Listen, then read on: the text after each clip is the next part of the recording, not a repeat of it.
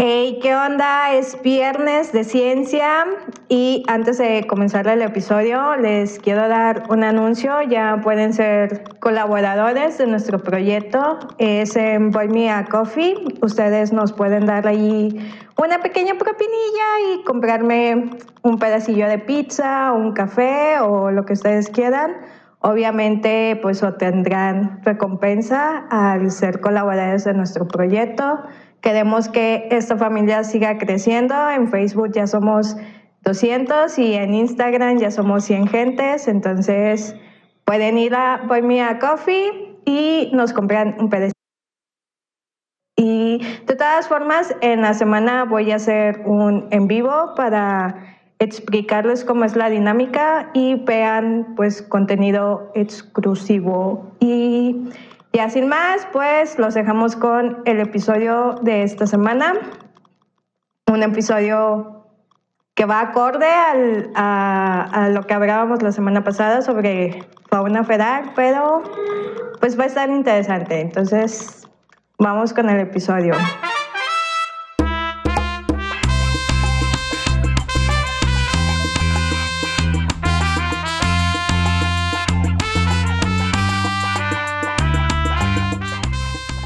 Vas a escuchar es Biologando, el podcast en donde hablaremos de ciencia para todos y todas. Yo soy Lili la bióloga y ustedes me acompañarán a descubrir la visión del mundo científico. En esta ocasión me acompaña una persona que es muy especial para mí. Nunca me dio clases, pero dice, dice que es maestro. Yo no sé si sí. Ah, no, sí, sí me dio clases alguna vez, pero... En maestría. En maestría, pero pues aquí me acompaña eh, Miguel Garza. ¿Qué onda, Miguel? ¿Cómo estás? Si gustas presentarte con la gente que nos está escuchando. Hola, buenas tardes, mucho gusto. Yo soy Miguel Garza, soy biólogo, originario de la comarca lagunera. Soy egresado de la ahora Facultad de Ciencias Biológicas y tengo una maestría en ciencias con especialidad en sistemas ambientales por el Tecnológico de Monterrey. Y bueno, algo de lo que he trabajado ha sido temas de conservación, manejo, aprovechamiento sustentable de, de fauna silvestre, y cuestiones de áreas naturales protegidas, de sostenibilidad, entre, otras, eh, entre otros temas. Pues Buen perfil. y también es un ñoño, aunque no, aunque no lo admita. pero, la verdad es que me, da, me da mucho gusto, me da mucho gusto tenerte. Ya, ya tenía, tenía ganas de hacer un episodio contigo, la verdad. Sí, muchas gracias por la invitación y pues apoyando este proyecto de divulgación científica por una bióloga que es muy importante ¿no? para acercar este tipo de información a la gente y no estar alejados eh, las, las, instituciones educativas de la realidad que está pasando en nuestra sociedad y pues contribuir a través de, de, la divulgación, de la educación ambiental, a que pues mejoremos nuestro entorno ¿no? y así la gente pueda conocer para conservar, que es una de las, de las máximas en estos temas. Lo que no se conoce no se conserva. De hecho, de hecho. Pues bueno, de la semana pasada yo hablaba un poquito de lo que era la, fauna feral y pues esta semana vamos a hablar sobre fauna invasora. Este, pues si quieren saber un poquito más sobre la fauna feral, las complicaciones que hay y las medidas que se están tomando, que sobre todo pues hay como una pelea interminable en redes sociales con la, con la cacería de los michis, pues pueden ir a escuchar el episodio 7. Y pues bueno, la distribución de las especies en los ecosistemas está influenciada por diversos factores, ya sean bióticos y abióticos. Eh, las especies invasoras suponen una gran amenaza para los ecosistemas, la economía y la salud, ya que están consideradas ya que están consideradas, ¿por qué me trabo? Ah, el episodio, en el episodio pasado no me había trabado. tenía, una, tenía un episodio invito, maldito sea. ya sé, están consideradas como la segunda causa de pérdida de diversidad a nivel mundial y pues bueno, Miguel, este, no sé si, si nos puedes explicar un poquito más a fondo qué es la, la fauna invasora. Eh, bueno, clasificamos eh, de acuerdo a su, a su distribución, por así decirlo, a las especies en nativas y exóticas. Las nativas son las que están dentro de su rango de distribución natural, o sea, donde originalmente llegaron o se desarrollaron esas especies. Aquí en México, pues tenemos muchísimas, somos uno de los países con mayor diversidad de, especies en el mundo. Y pues todo el mundo identificamos a la gobernadora, por ejemplo, acá en el norte de México, un mezquite, un huizache, son especies que, que estaban aquí, que, que tienen muchísimo tiempo, que se, que llegaron, colonizaron estas zonas o eh, se originaron en estas áreas. Y por su parte, las especies exóticas son aquellas que están fuera de su área de distribución natural y que llegaron a colonizar otras áreas por actividad humana. Es decir, que nosotros los seres humanos las llevamos consciente o accidentalmente, pero las, no sé, con esta movilidad que hay ya en, la actualidad, pero desde hace cientos de años con los viajes en barco eh, que se hacían, pues empezaron a llevar plantas para sobrevivir en otras áreas, para poder alimentarse, para tener este ganado. Y estas especies luego pues se pueden convertir en invasoras. Eh, la característica o la diferencia entre una especie exótica y una exótica invasora es que estas últimas tienen una capacidad para adaptarse a, a este nuevo sitio que llegan desplazan a las especies nativas que ya existían, eh, tienen, eh, se pueden alimentar de muchas cosas, tienen altas tasas reproductivas, se reproducen mucho y esto puede tener problemas muy graves en los ecosistemas, como lo mencionabas, eh, es una de las principales causas de pérdida de biodiversidad en el mundo. En las islas son la primera causa de pérdida de biodiversidad porque, bueno, ahí los factores, los recursos son limitados en el espacio. Entonces sí es un grave problema porque además de que se pueden, llegan a competir por el espacio, por la comida, por el agua, también atraen, eh, traen consigo enfermedades o son vectores de otras enfermedades que las especies nativas no son resistentes o no pueden soportar y bueno, pueden llegar también a, a exterminarlas. ¿no? Hay casos de especies que se han extinto por la invasión de algunas otras o de alguna otra especie. Eso no lo sabía, pero ¿sabes qué? La verdad, cuando estaba, cuando estaba escribiendo este episodio, no dejaba de pensar, no dejaba de pensar en el capítulo de Los Simpson cuando... cuando en Australia? Sí. Es un claro ejemplo ahí de, la, de las invasiones, eh, que, eh, bueno, e, esa es una. Eh, cuando van a Australia y luego termina el, capítulo donde viene un koala, ¿no? Que de regreso, así como tan, tan, tan a, lo, a, loco.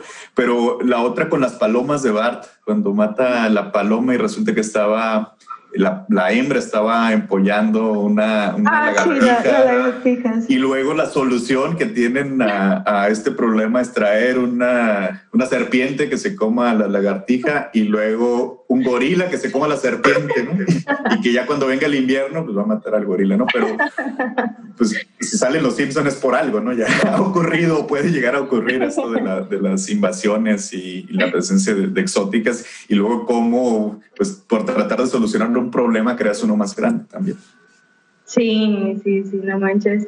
Este, pero, bueno, por ejemplo, ahorita este, algo que, que se ha dado mucho es, por ejemplo, yo he visto así como muchas tiendas este, donde te venden así animales exóticos, pero, o sea, por ejemplo, esos animales también pueden volverse invasores en sentido de que sean liberados. Mm, sí, bueno, eh, para empezar, pues la recomendación es que nunca liberen un, un ejemplar de, fauna en vida libre, o sea, en la medio silvestre, sea una tortuga, un ave, lo que sea. ¿Por qué? Porque para empezar están ya adaptados al cautiverio, que les den agua, que les den comida, que los cuiden, los mimen. Entonces, para empezar, es difícil que sobrevivan. Y luego, si sobreviven, pues tenemos esos otros problemas, ¿no? Que empiecen a competir, que se reproduzcan. O que lleven enfermedades. Y sí, algunas especies como, como las que venden de mascota pueden o tienen el potencial de convertirse en invasoras. No sé si te ha tocado ver aquí en la, en la ciudad uh, una, una, especie de, de cotorro, uh, le llaman cotorro argentina, cotorro monje. Son muy ruidosas, ya hay en varios puntos de la, de la ciudad, de la zona metropolitana, y el problema eh, es que eh, tiene un riesgo, es, un, es, potencialmente invasora. Esta especie ya es residente, ha aumentado sus poblaciones y en otros lugares es un problema, como en España, eh, la, la, presencia de esta especie. Y tuvo un origen precisamente por las mascotas.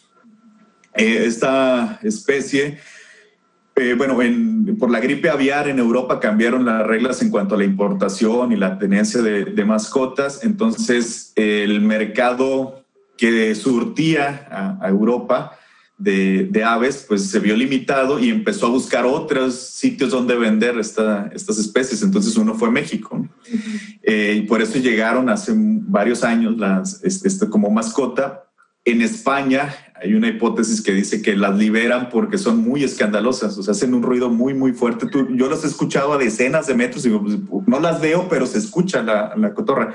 Entonces, eh, creen que por eso empezaron a liberarlas, porque eran muy ruidosas en las casas, se abrían las jaulas y la gente muchas veces por una buena intención de que, Ay, pobre animalito, está encerrado y por eso hace ruido, pobre animalito, está estresado, pues sí, pero esas especies si sobreviven, luego tienen el potencial para convertirse en invasoras y desplazar a otras. Entonces, esta especie se ha adaptado muy bien a las áreas urbanas. Y en España, pues tiene una población impresionante de, de, esta especie. En México ya se ha reportado en muchos lugares, en la Ciudad de México, aquí en La Laguna y en otras partes del país. Entonces, lo que tendríamos que tener cuidado es ver si ahorita lo podemos catalogar como una especie exótica porque está fuera de su área de, distribución natural, que en otros lugares se ha convertido en invasora, entonces aquí tendríamos que tener cuidado en estar evaluando las poblaciones, y a ver si qué está pasando desde el punto de vista ecológico, en la comunidad de aves. ¿Por qué? Porque compiten por los sitios para anidar, compiten con, con las, zonas para alimentarse y pueden desplazar a otras aves urbanas o, nativas de aquí de la, de la, región o de cualquier otra parte de, de, México. No, no sé, no sé si las que mencionas son las que están en el bosque sí, creo, eh, sí, sí, sí, me, no, no los he visto tal cual, pero sí me ha tocado así de que voy al bosque y se escucha así a madre, se sí, sí, es un ruido que no identificas o que reconoces que es extraño a, la, a, las aves de aquí de la región, o los, los, los, chanates, que son como los más ruidosos aquí. Esto es todavía muchísimo más fuerte y diferente el sonido. Entonces volteas así como que, bueno, ¿y esto qué es? ¿No? Eso es diferente a lo que yo conocía al menos yo, yo tengo conocimiento de que llegaron aquí o que se liberaron en la región hace unos 11 o 12 años. Eh, las primeras que vi fue en la Universidad Antonio Narro. Eh, aquí en, el, en Torreón. Sí. Y a partir de ahí luego ya vi, de, incluso ya hay algunas publicaciones donde reportan eh, que han aumentado las poblaciones ahí en la Narro. Y bueno, ya las he visto en muchas partes en la facultad. Ya el otro día me mandaron hace unos meses eh, un video donde se ven ahí en los, en los árboles de la facultad. Entonces ya llegaron a Gómez, Lerdo seguramente. Entonces, ¿qué va a pasar con una especie? Que ya está aquí y que tiene el potencial. ¿Por qué? Porque se reproducen muy rápido, tienen una esperanza de vida muy alta, viven muchos años y se alimentan de muchas cosas. Entonces, si no hay un depredador natural, si no hay con quien compitan, pues desplazan y, y pueden aumentar sus poblaciones muy rápido. ¿Cuántas, ¿Cuántas especies invasoras existen aquí en México? O sea, ¿hay registro de cuántas especies puede haber? Sí, la Conavio tiene los datos, no lo tengo así a la mano, eh, eh, la cifra, pero sí hay eh, incluso bases de datos a nivel mundial con registros y la Conavio tiene identificadas cuáles son como las exóticas y las, las consideradas exóticas invasoras. Eh, se ha puesto mucha atención, por ejemplo, con el pez diablo en México, en los cuerpos de agua, porque es una especie que depreda todo, ¿no? Lo que, lo que está ahí en su alcance. En Michoacán han tenido muchos problemas. Ya hay en el norte, en Nuevo León, en Coahuila, ya hay la presencia de, esta especie. Entonces es una de las que se les ha puesto más atención porque afecta a los ecosistemas acuáticos y la productividad también de las pesquerías en estas lagunas, presas o lagos. Entonces es una de las especies que más atención se le ponen, pero existe una estrategia nacional de, especies exóticas invasoras por parte de, la Conavio. Ahí viene una lista y en otros documentos, en otras publicaciones hay eh, eh, listados de, estas especies y bases de datos también a nivel internacional. Pues mira, yo la verdad no sé usar bases de datos, pero, pero voy a creer en ti.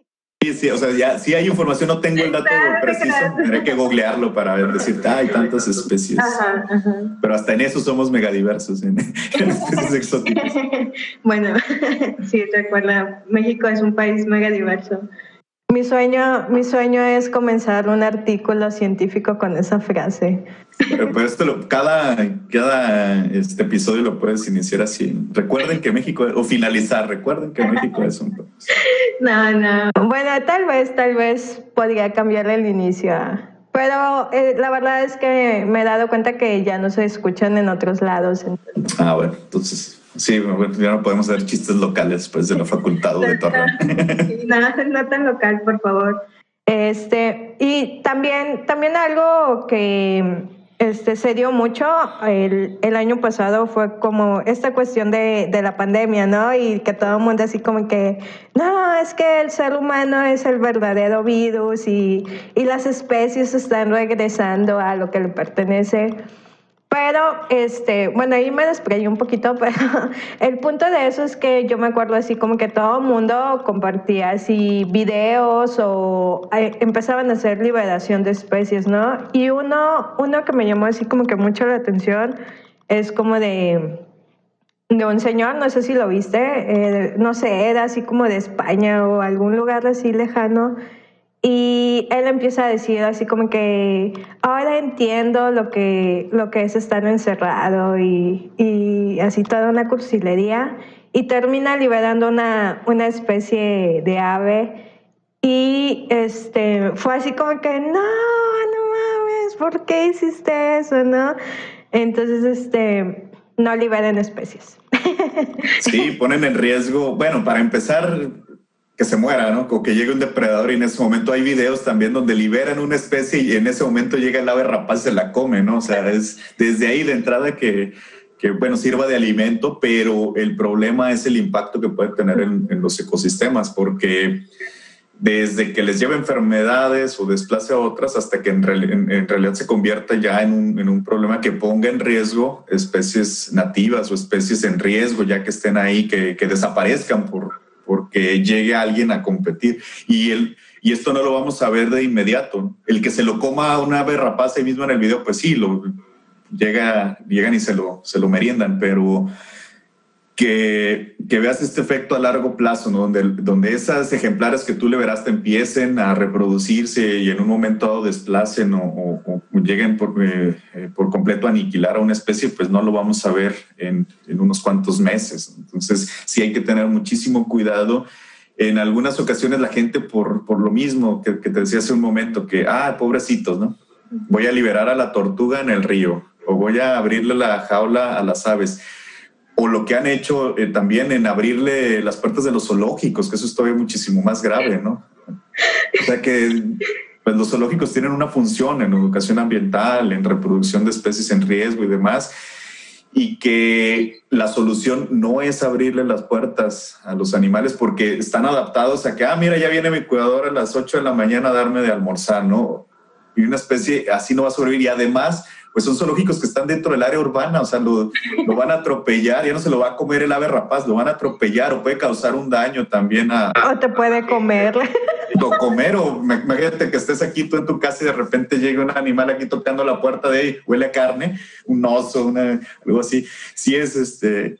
Eh, complicado, ¿no? Esta situación y las estrategias que, que se tienen que desarrollar para hacer por ejemplo, una liberación, una, una, reubicación de fauna no es algo improvisado, ¿no? Para eso hay especialistas eh, en, en, cuestiones no nada más de, de saber dónde va la especie, sino en cuestiones de comportamiento, de manejo, de cómo voy a manejar el estrés del, del animal para poderlo liberar o preparar para poderlos liberar.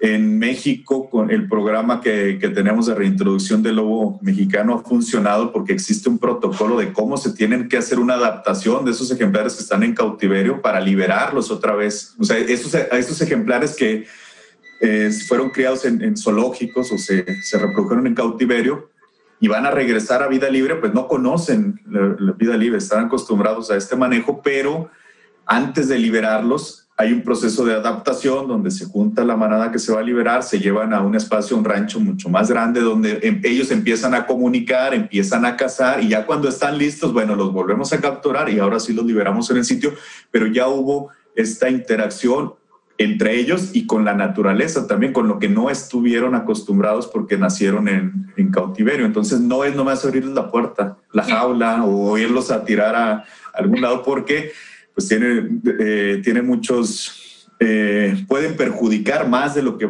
lo que pueden ayudar. O sea, por liberar una tortuga, a lo mejor te vas a echar una especie de, otro animal que si es de ahí, que no tiene por qué sufrir porque llegue, o sea, de, de, competir con una especie que tú estás llevando, ¿no? A, una tortuga a un río o a un lago, por ejemplo.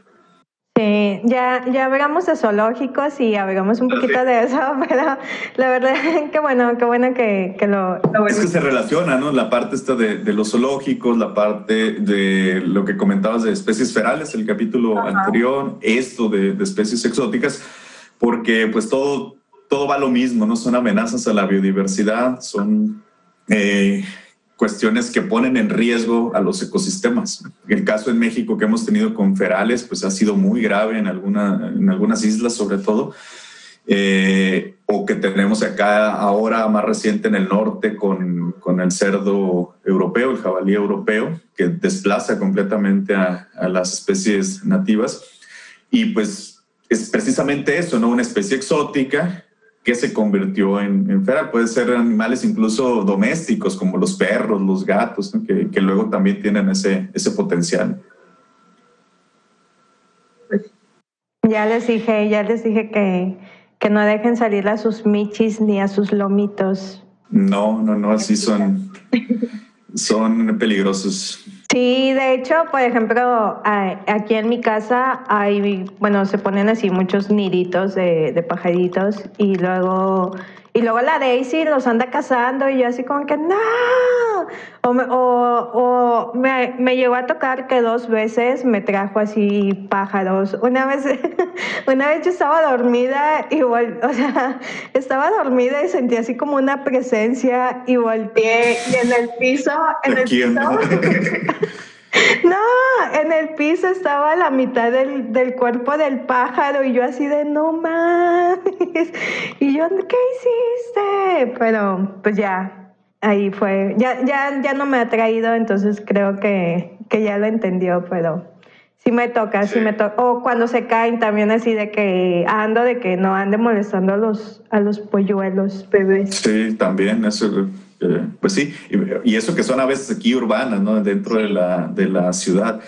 Ahora imagínate en las áreas pues menos eh, urbanizadas o en áreas donde que, incluso la gente a veces lleva sus mascotas de vacaciones y que puedan poner en riesgo a, a otras especies, por así decirlo, como pues más importantes desde el punto de vista de la conservación, ¿no? porque aquí, bueno, son aves comunes que están adaptadas ya al entorno urbano, pero lo llevas y que vayas a, que, el, que el gato, el perro vayan a atacar a una especie nativa endémica, pues sí, es mucho más grave.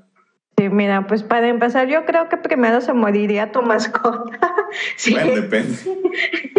depende que Los videos donde eh, coyotes cazando perros o cazando gatos, jaguares, he visto jaguares cazando perros. No manches, eso sí, no o sea, pues, pues, bueno, es comida, ¿no? Es comida exótica también para ellos. carne es carne.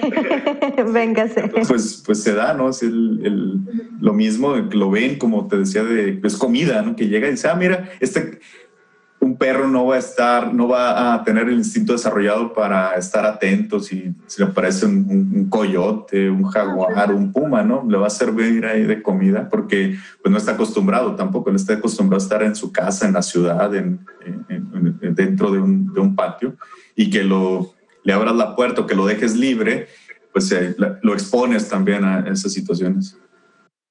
Sí, solo quiere que les rasques la panza. Sí, por eso son mascotas, ¿no? Los debes de tener en tu casa, en tu cuidado y evitar tanto que sean eh, dañados ellos como que dañen a otros, otros organismos. Porque ellos lo hacen pues, a veces hasta por jugar, ¿no? Nada más llegan y empiezan y quieren andar curioseando, pero pues sí pueden dañar a otros, a otros organismos. Y ah, otra cosa así también que, que, yo quería mencionar, y es que me gusta la polémica, pero lo siento. Está bien.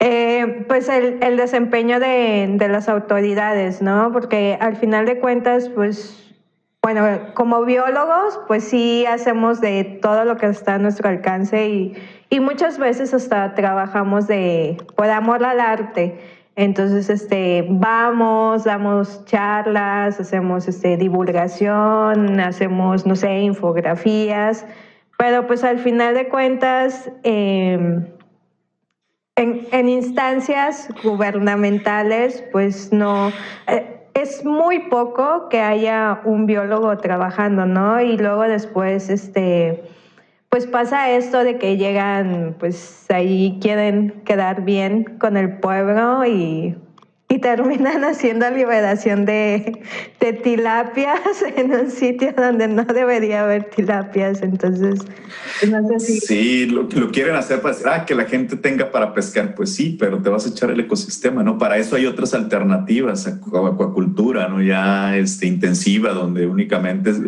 es un sistema como, como una granja, como donde vas a tener controlado para producir alimento, no liberar así, porque sí, esas, muchas se van a morir, eh, pero las que queden van a, a, depredar todo. Entonces, por esas buenas eh, intenciones causan daños que si tuvieran la asesoría de un especialista, y que le hicieran caso además, porque tú a lo mejor puedes trabajar ahí y decirle, oiga jefe, es que eso no puede ser, pero le dice, no, yo quiero, ¿de qué sirve? ¿no? Que tengas, también puedes tener a alguien ahí eh, contratado, pero no hacerle caso. Entonces es muy importante.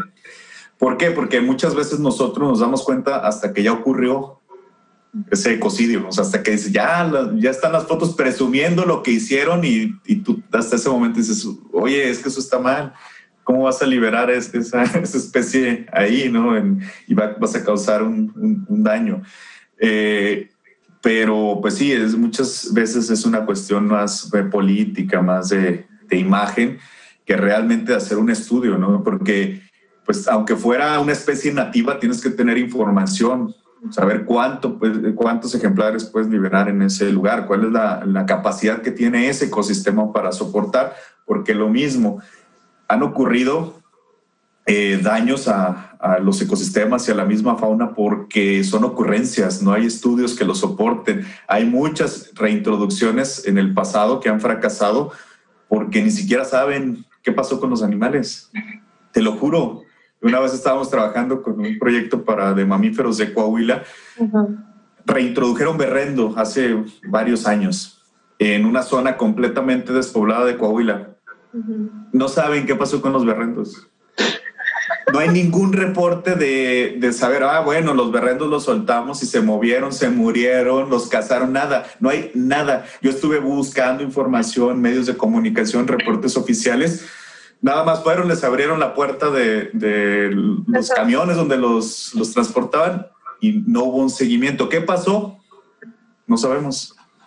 Tenían una buena intención, invirtieron recursos para hacer eso y no hubo un seguimiento, entonces no, no, sabemos qué pasó. Lo más probable es que pues ya no existe, ¿no? Eso ya hace muchísimos, muchísimos años, pero eh, no podemos seguir en un país con la complejidad que tiene México, ¿no? De la biodiversidad por un lado, pero también la, la, la, la cuestión económica, social, pues las decisiones tienen que ser acertadas y eficientes. Es decir, bueno, a lo mejor le tengo que invertir un poquito más en hacer estos estudios, en contratar especialistas, pero voy a asegurar que esa reintroducción o que esa liberación de ejemplares es, es, adecuada, tanto para apoyar a las comunidades como para como fuente de, de proteína, fuente de alimentación, pero también para no afectar los ecosistemas. Entonces sí se necesita, es, es fundamental la participación de, de, nosotros y que las autoridades pues abran un poquito su visión y decir, bueno, hay especialistas, tú no vas con un abogado que te saque una muela, ¿no? O sea, hay un, un especialista, alguien que estudió una carrera, una especialidad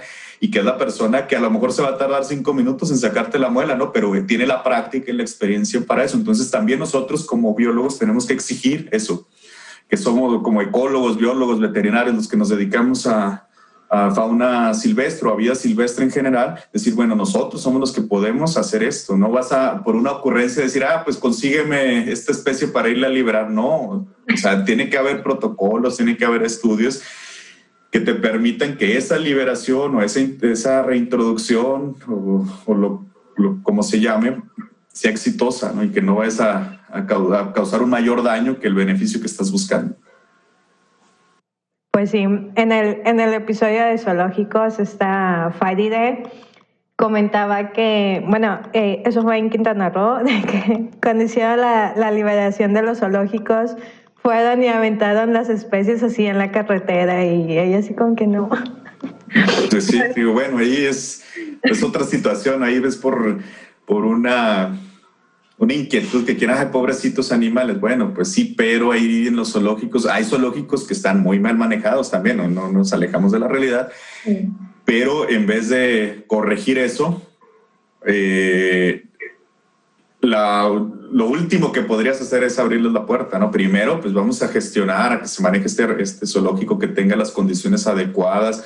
Hay animales que sufren mucho estrés por estar confinados porque los encierros eh, no cumplen con las especificaciones para la especie, porque no hay un enriquecimiento ambiental, porque las dietas no son adecuadas y ves a los leones así todos desparramados, obesos, pero eso es parte del, del manejo que se les tiene que dar pero es preferible corregir eso a decir, ah, vamos a abrirle la puerta y que, que se mueran todos o que vayan e impacten nuestros ecosistemas. Claro. Y, o sea, por ejemplo, ¿qué, qué medidas de, de, control o prevención o reversión este, se, se, llevan a cabo? O sea, por ejemplo, o sea, por ejemplo, esto de las tilapias, ¿no? O sea, pues ya se liberaron un, un chingo de tilapias y pues va a valer ahí todo pero que, o sea, como especialistas, este, ¿cómo, ¿cómo revierten ese daño? O si es que se puede revertir, obviamente, ¿no? Sí, hay, situaciones en las que el, daño es tan grave que, que no se puede, er, bueno, que las poblaciones son tan grandes, que están ya con, tan adaptadas a esos sitios, o los sitios son tan grandes, por ejemplo, un lago enorme, una zona así que dices pues no, cuánto me va a costar en tiempo y en, recursos el erradicar una especie. Entonces lo que se hace son medidas de control. En algunas especies que dices, sí, esta la tengo que erradicar y hay programas de erradicación, no nada más de flora, sino también de, perdón, no nada más de fauna, sino también de flora. El caso, por ejemplo, del pino salado, en eh, Tamarix, acá en el norte de México, el, el lirio acuático, el el carrizo, que son especies invasoras, eh, pero vegetales. Algunas es muy complicado poderlas erradicar, entonces lo único es controlarlas, mantenerlas a raya, decir, bueno, no, no vamos, lo que se busca a veces es que la gente las aproveche. Es una manera de, de, controlar, decir, bueno, recuerdo para el pez diablo que hicieron eh, una iniciativa para un concurso gastronómico con, con, el, con esta especie. Lo ves, está feo, no, no se te antoja comerlo, pero entonces, bueno, vamos a, proponerle a la gente que lo, que lo, que lo preparen de una manera que, que, sea, que se antoje, ¿no? Para comerlo. Entonces, en otros lugares lo que hacen es eh, producir, por ejemplo, sombras con el carrizo, que la gente sea libre de ir y cortar todo el carrizo que quiera, para evitar... Eh, la extracción de, que, le inviertan las autoridades en ir a sacarlo. Dice, bueno, pues te doy permiso y tú vas y saca el carrizo. En el caso, por ejemplo, de, del jabalí europeo en, en, en el norte, eh, la temporada para cacería está abierta todo el año. Tú tienes permitido cazar este ejemplar, únicamente hay que reportarlo para, para llevar las estadísticas. No está regulado, restringido como otras especies donde tienes que tienes cierta, cierta época del año y la, toda la, la cuestión de los trámites y autorizaciones, ¿no? El jabalí europeo, pues, pues acábatelo, ¿no? Porque el gobierno no, no, no, lo ha erradicado, no, lo ha, no, no, hay una campaña de ir y acabar con todo, sino decir, la misma gente de las comunidades, de los ranchos que, que lo extraigan. Hay otras como en las, en, en las islas del Golfo de, Cali, de California, perdón, donde sí han, eh, se han hecho campañas de erradicación, por ejemplo, de cabras, cabras ferales, que hubo estrategias donde las, eh, las capturaban y, las encerraban y se las llevaban a tierra firme y bueno, así cómanselas ¿no? a los pobladores. Otras donde ya no era posible eh, capturarlas así en grupo y lo que hacía era con francotiradores desde helicópteros y porque estaban causando un daño severo en, el ecosistema en cuanto a la fauna, pero también a la flora. Ya se habían echado una especie endémica que había ahí en la isla, entonces, de, bueno, prácticamente un, pino. Entonces, hay estudios de cómo estaba antes y luego cómo cambió gracias a este programa de erradicación. Eso sí son, es mucho más radical.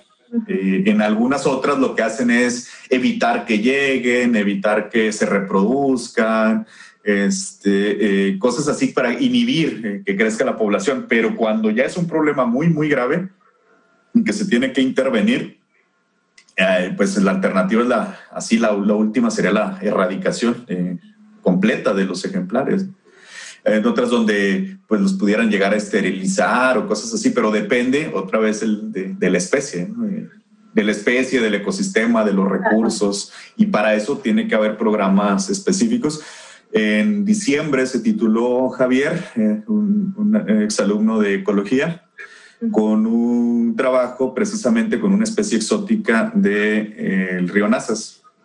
El, eh, no sé si sea el mismo Javier, pero si es Javier, no, este, yo, bueno, es que Javier Barbosa, este, fue el que fue el que participó en, en, en el tema de pasado, entonces. No, es, Javier Hernández, eh, ¿no?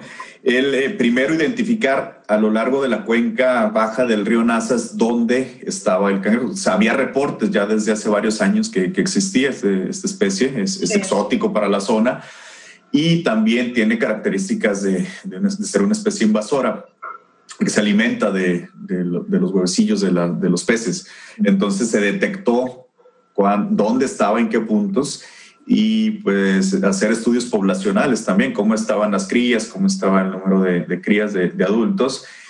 Y bueno, lo, su trabajo concluye con eso, ¿no? Hacer una, como una fotografía de cómo está ahorita la población de, de esta especie en esa parte del río. A partir de eso, luego lo, lo, que se tiene que hacer es seguir monitoreando para ver cómo, cómo, es, cómo cambia la población, si está aumentando disminuyendo, y ver la estrategia para controlarla.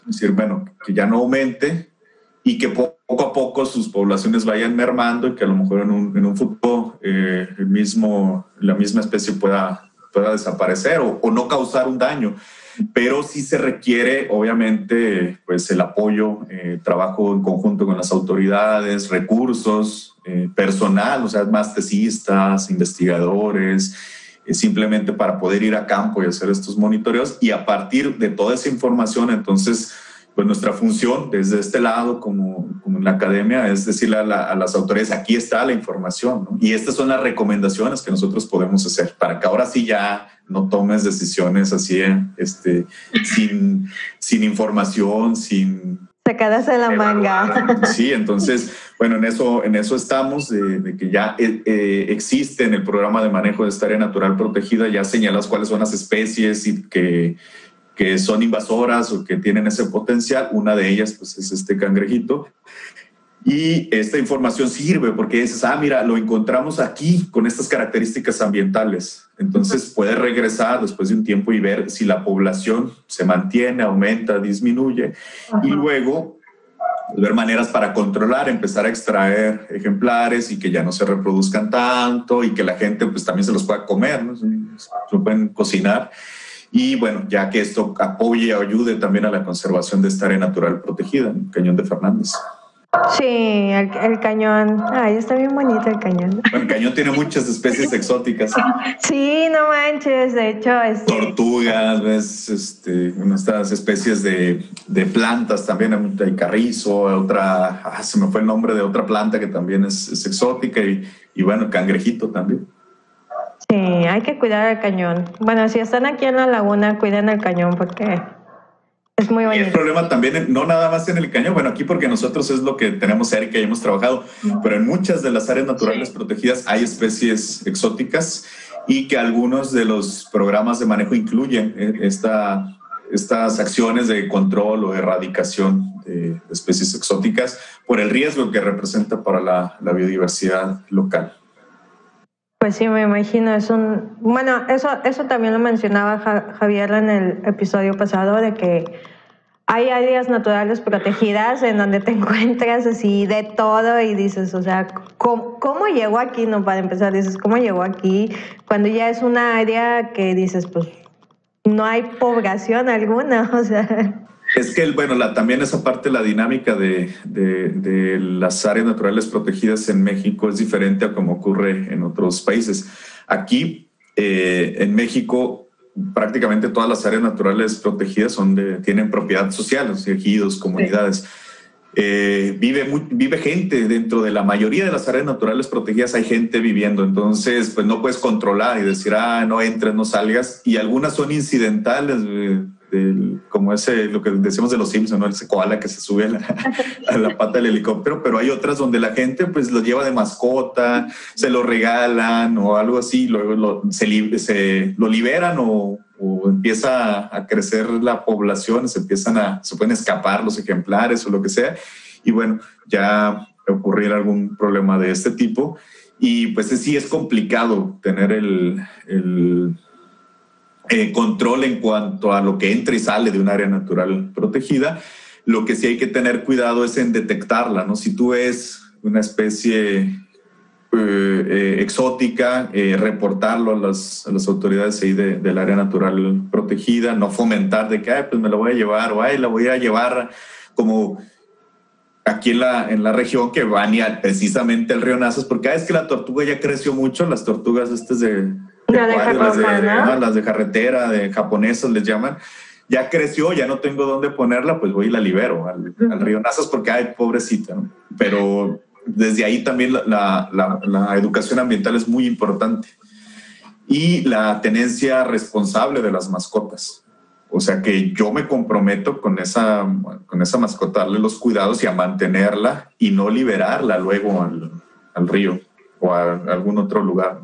Entonces sí es muy importante también que como, como dueños seamos responsables con nuestras mascotas, evitar estas liberaciones. Eh, que a lo mejor porque una puede ser porque no quieras tenerla ya, no la puedas tener, pero pues no las podemos liberar así en los ecosistemas. Ajá, este, por ejemplo, eh, en caso de que tengas una mascota y quieras, no, sé, o sea, por lo que decías, no la puedes mantener o quieres hacer liberación de ella, ¿se pueden llevar las mascotas a un centro de conservación?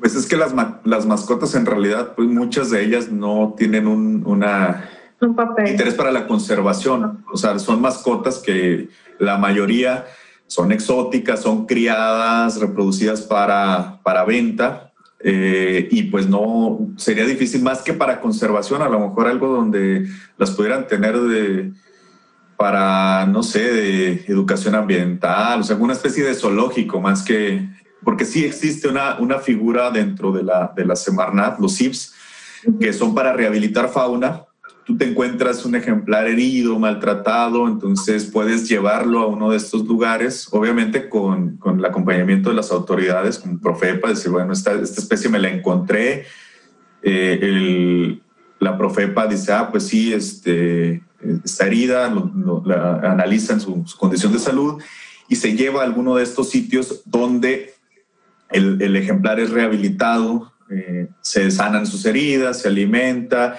Si no puede volar, pues poco a poco se le da como una especie de terapia, por así decirlo, para que recupere la, la, fuerza, la movilidad y entonces ahora sí pueda ser liberado. Una vez que cumple con esta etapa de, de rehabilitación, se puede eh, volver a liberar o especies que, ejemplares que ya no pueden ser eh, devueltos a la libertad porque sus heridas no sanan, porque perdieron una extremidad, porque están muy enfermos, se pueden mantener ahí, pues, como para, para en, educación ambiental, en, en, una otra estrategia, pues, de conservación, porque ya no son aptos para ser liberados.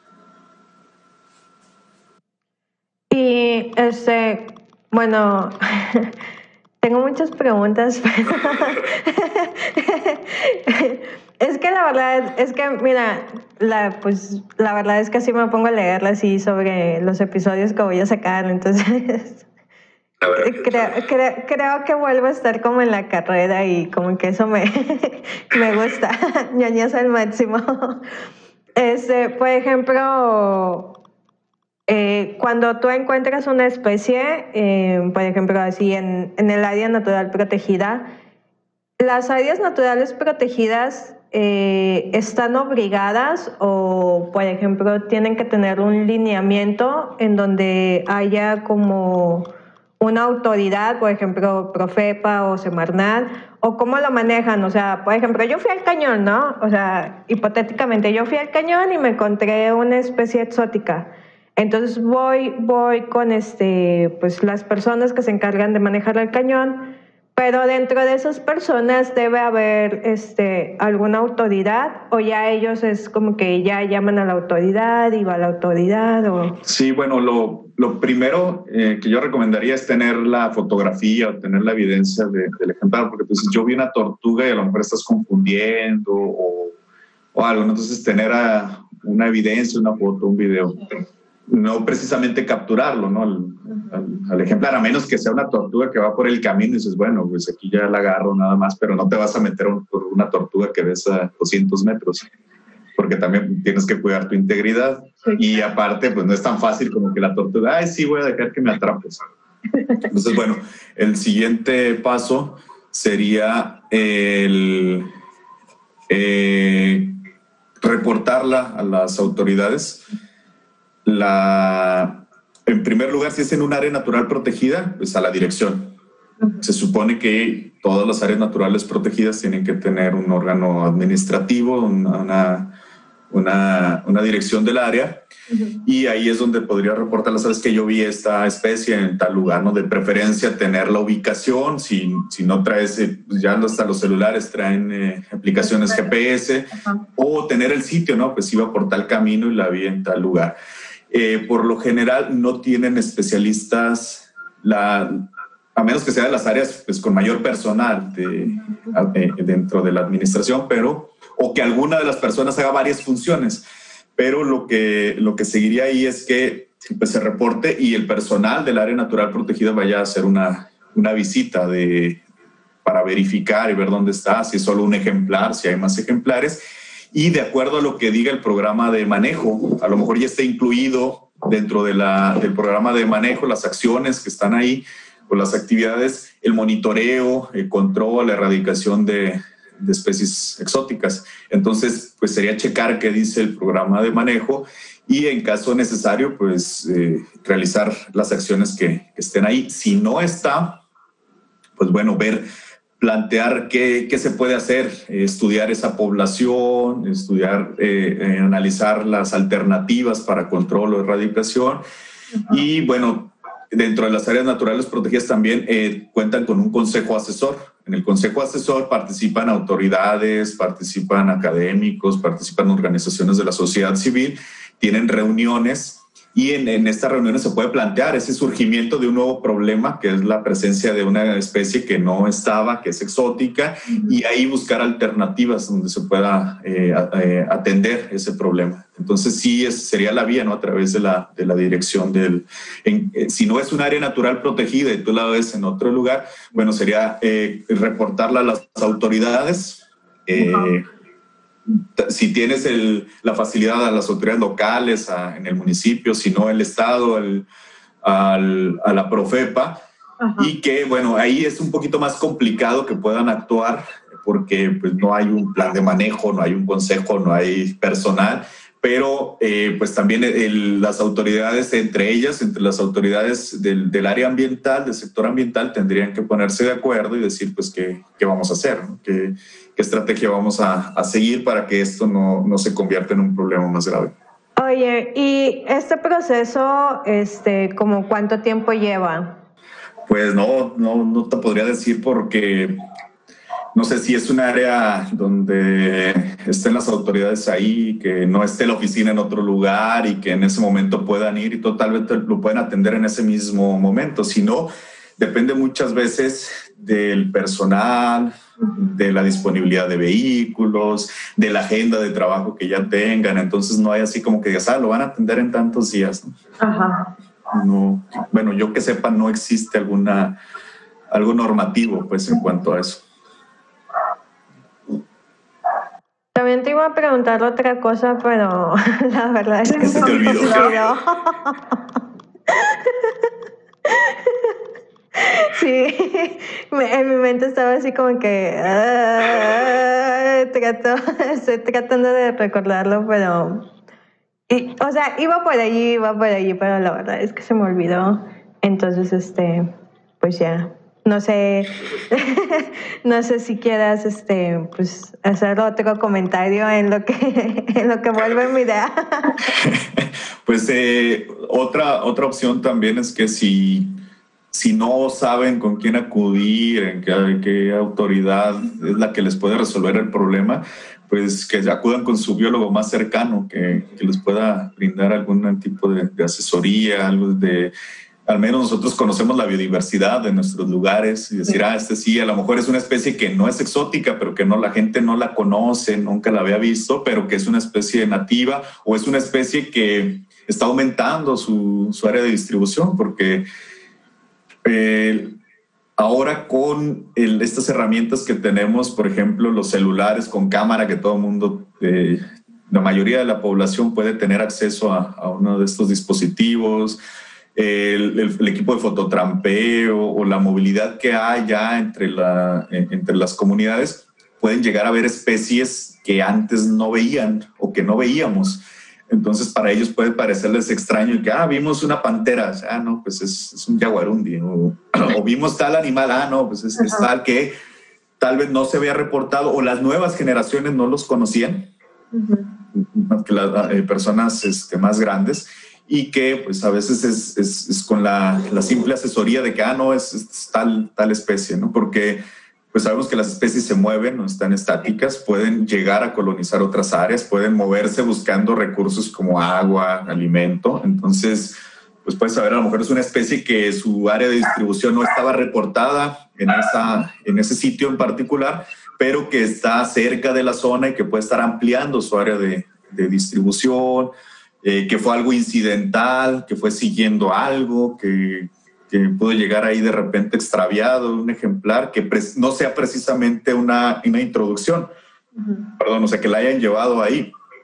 Y recuerdo el caso hace unos años, ya más de 15 años, que encontraron un oso cerca de aquí de la, de la laguna, un oso negro, pero coincidió con que había estado cerca un circo. Entonces, lo, yo creo que lo más probable es que se escapó del circo. El oso era un, ejemplar joven, no, no, era adulto, pues empezó a caminar y lo encontraron, lo reportaron y ya fueron las autoridades por él. ¿no? Eso puede ser también algo que ocurra. Y lo más importante también es que siempre cuiden la, la seguridad. No, no sabes una serpiente, no sabes algún animal que pueda este, también que tú le causes un daño o que él te cause a ti. Entonces, no agarrarlos nada más porque sí, atraparlos porque está bonito, porque este, lo voy a, me lo voy a llevar o algo, no, este, respetar a, estas especies y además pues cuidarnos nosotros. Y con una fotografía eh, que, se alcancen a distinguir el, el, animal bien, porque luego a veces nos enseñan fotos donde está todo borrosa o que no se alcanza a distinguir. Ah, que mira, es que atrás de esa piedra se ve y nada más se ve así una garrilla, ¿no? Mira, te, te, entiendo, te entiendo en ese sentido porque luego... Oye, esto es venenoso. eso, eso lo hablé con, con, un amigo en el, en el episodio de la micología en México y le digo, es que luego te mandan fotos así de como a 100 metros, así de, ¿qué hongo es este? ¿no? Y, y es un carrizo así. sí, entonces que sí, puedan consultar con, con especialistas que puedan pues, decir, ah, sabes que esta sí es una especie eh, exótica, hay que acudir a hacer eso, o si es una especie nativa, a lo mejor no la conocías, no la habías visto, pero mira, aquí está el mapa de distribución, aquí están los registros, sí está en la zona, eh, o que pudieran canalizarlos también con las autoridades correspondientes. Esa sería como la, la recomendación de, de, parte en cuanto detecten, que muchas veces pues no eh, lo que pueden también, una alternativa que sirve es eh, estas iniciativas de ciencia ciudadana como naturalista. Tú puedes traer la aplicación en tu teléfono o tenerla en escritorio, vas, tomas una foto y dices, no sé qué es esto. Subes la fotografía con su ubicación y especialistas te dicen, ah, es, tal, tal especie. Y luego esta información se sube a una base de datos donde te muestra ahí los, los mapas. Entonces yo puedo buscar eh, en estas bases de datos de naturalista ver cuáles son las especies que la misma gente ha tomado en, en la región, en, campo. Es decir, bueno, descarto cuáles son las nativas y me enfoco en estas especies exóticas para ver cuáles son, qué está pasando. Y que, bueno, aterrizar esta, esta estrategia o estas iniciativas a nivel nacional en los estados. Durango ya tiene su, su, estudio de estado en cuanto a biodiversidad. Coahuila creo que también ya lo publicó. Entonces de ahí tienen que aterrizar estrategias para prevenir primero la, la llegada de más especies y luego controlar o erradicar las que ya están.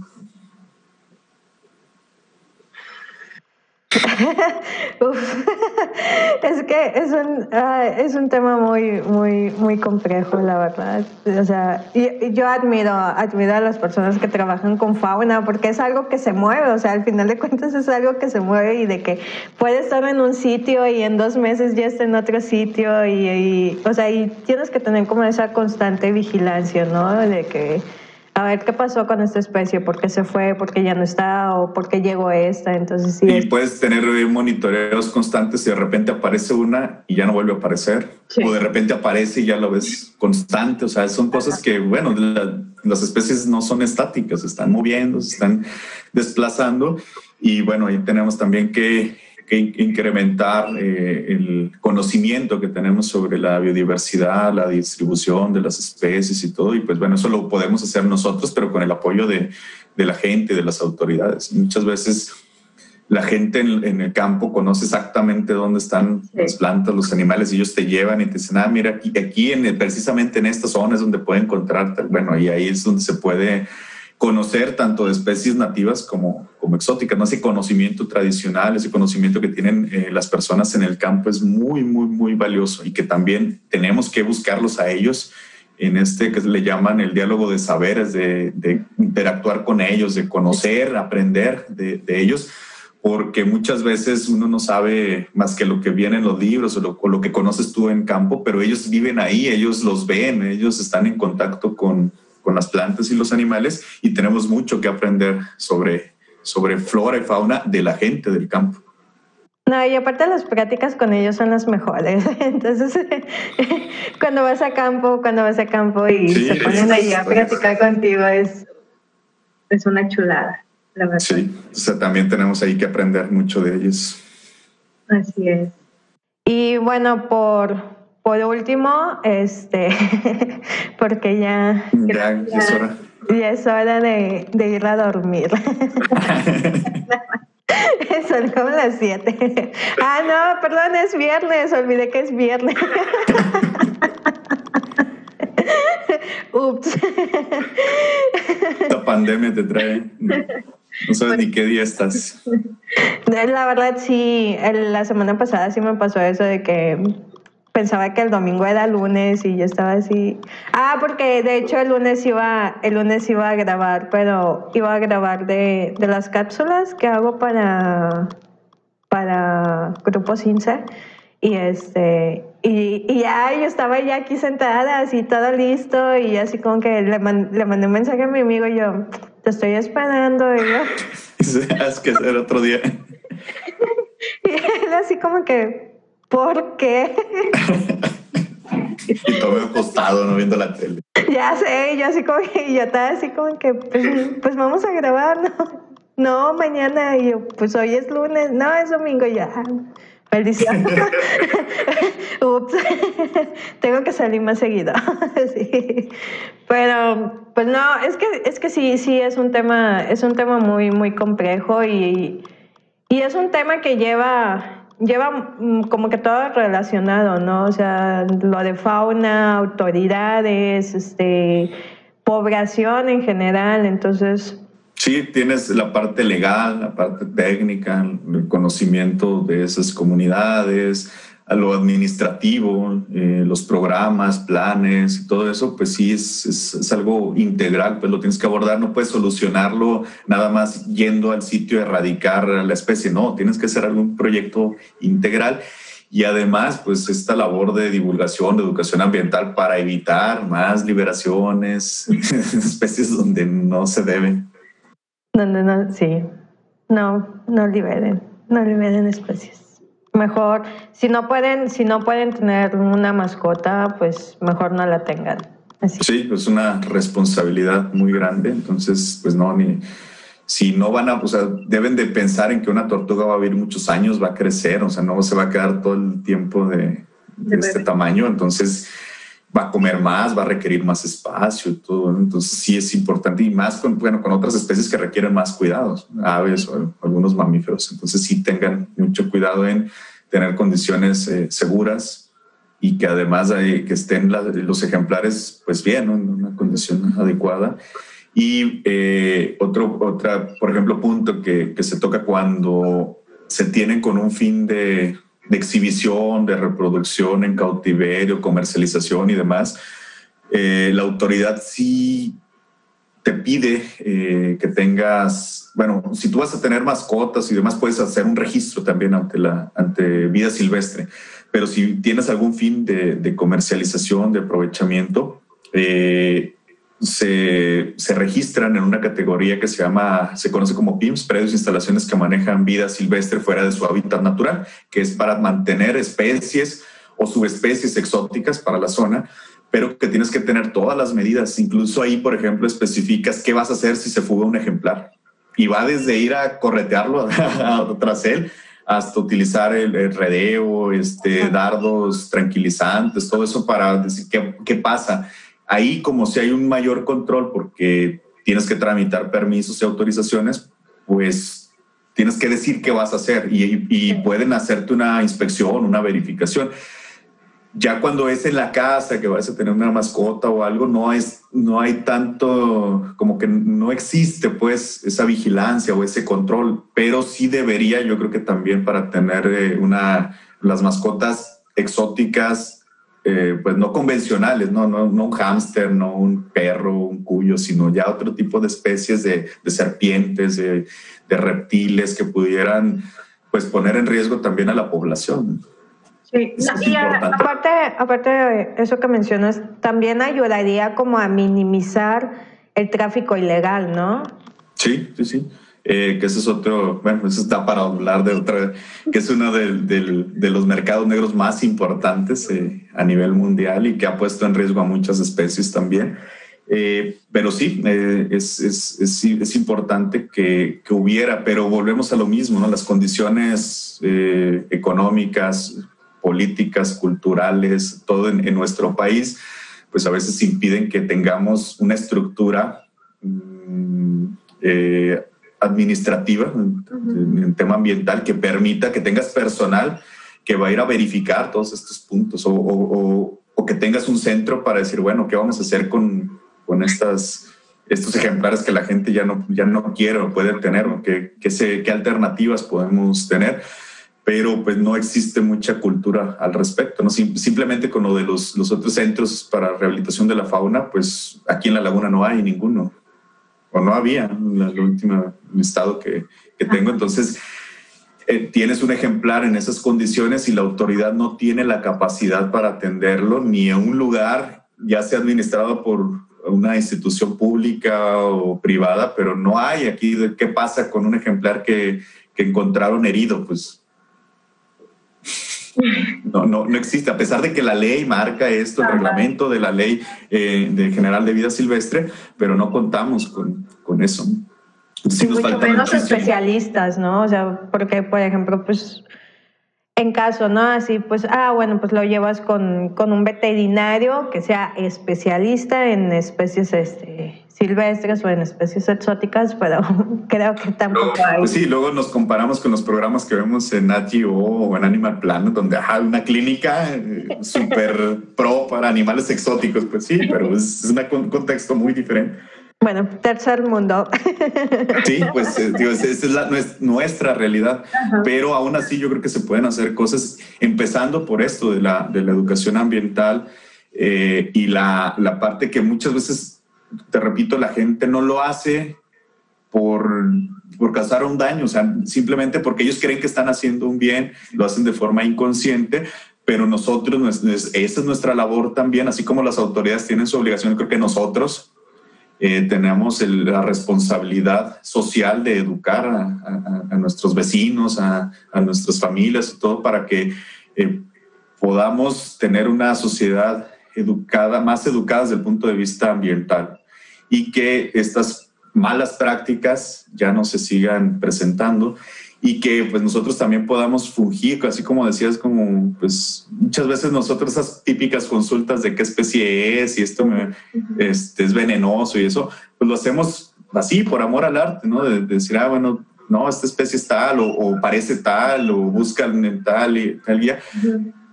O, no la liberes o, o, no la toques o cosas así, que bueno, es parte de la responsabilidad que nos toca a los que nos dedicamos a estos temas de biodiversidad eh, poder seguir eh, ayudando, apoyando a la, a la, población.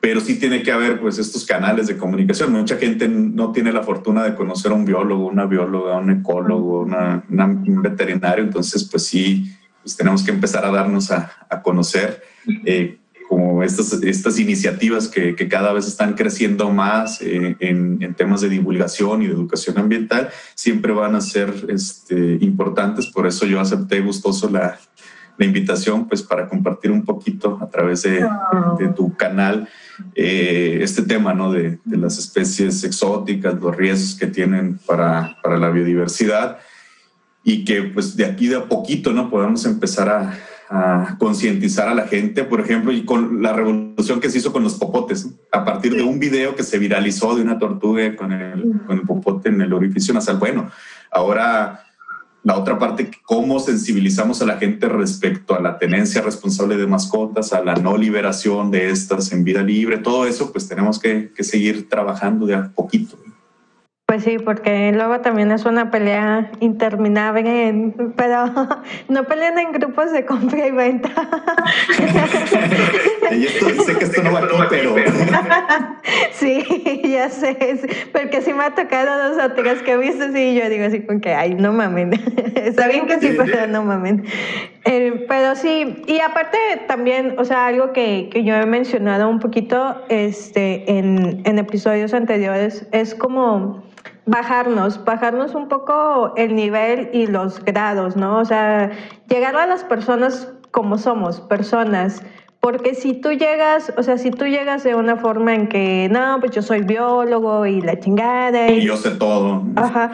Y les empiezas a ver con, con, esos tecnicismos que luego tenemos esa, esa como costumbre, pues también a la gente pues no, no le va a interesar, o sea, te va a medio escuchar, pero pues al final de cuentas no se llega a, hacer la práctica. En fin.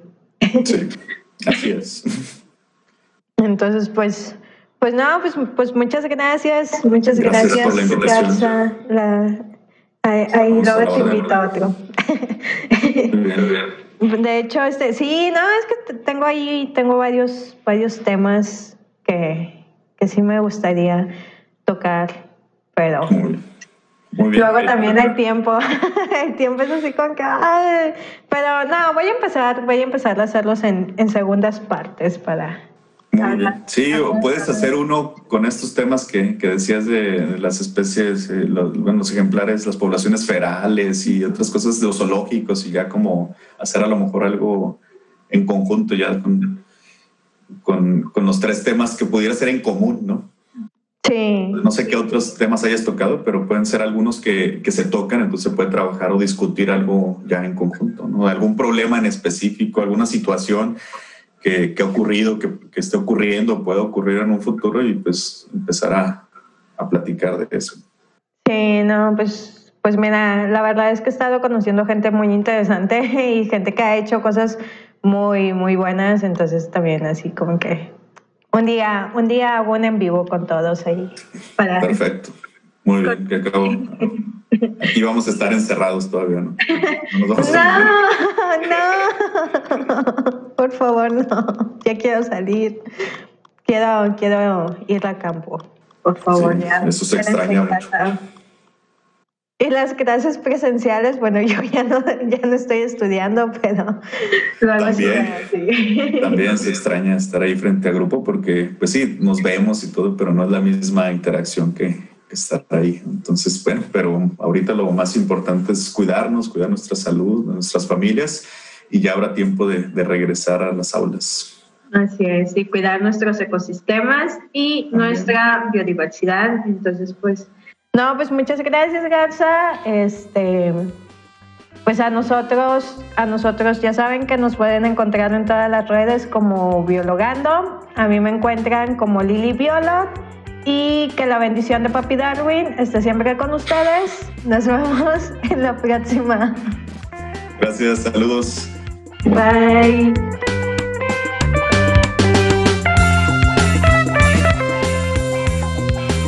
Está influenciada, ya que están consideradas, ya que están consideradas, ¿por qué me trabo? Ah, el episodio, en el episodio pasado no me había trabado. tenía una, tenía un episodio invito, maldita sea.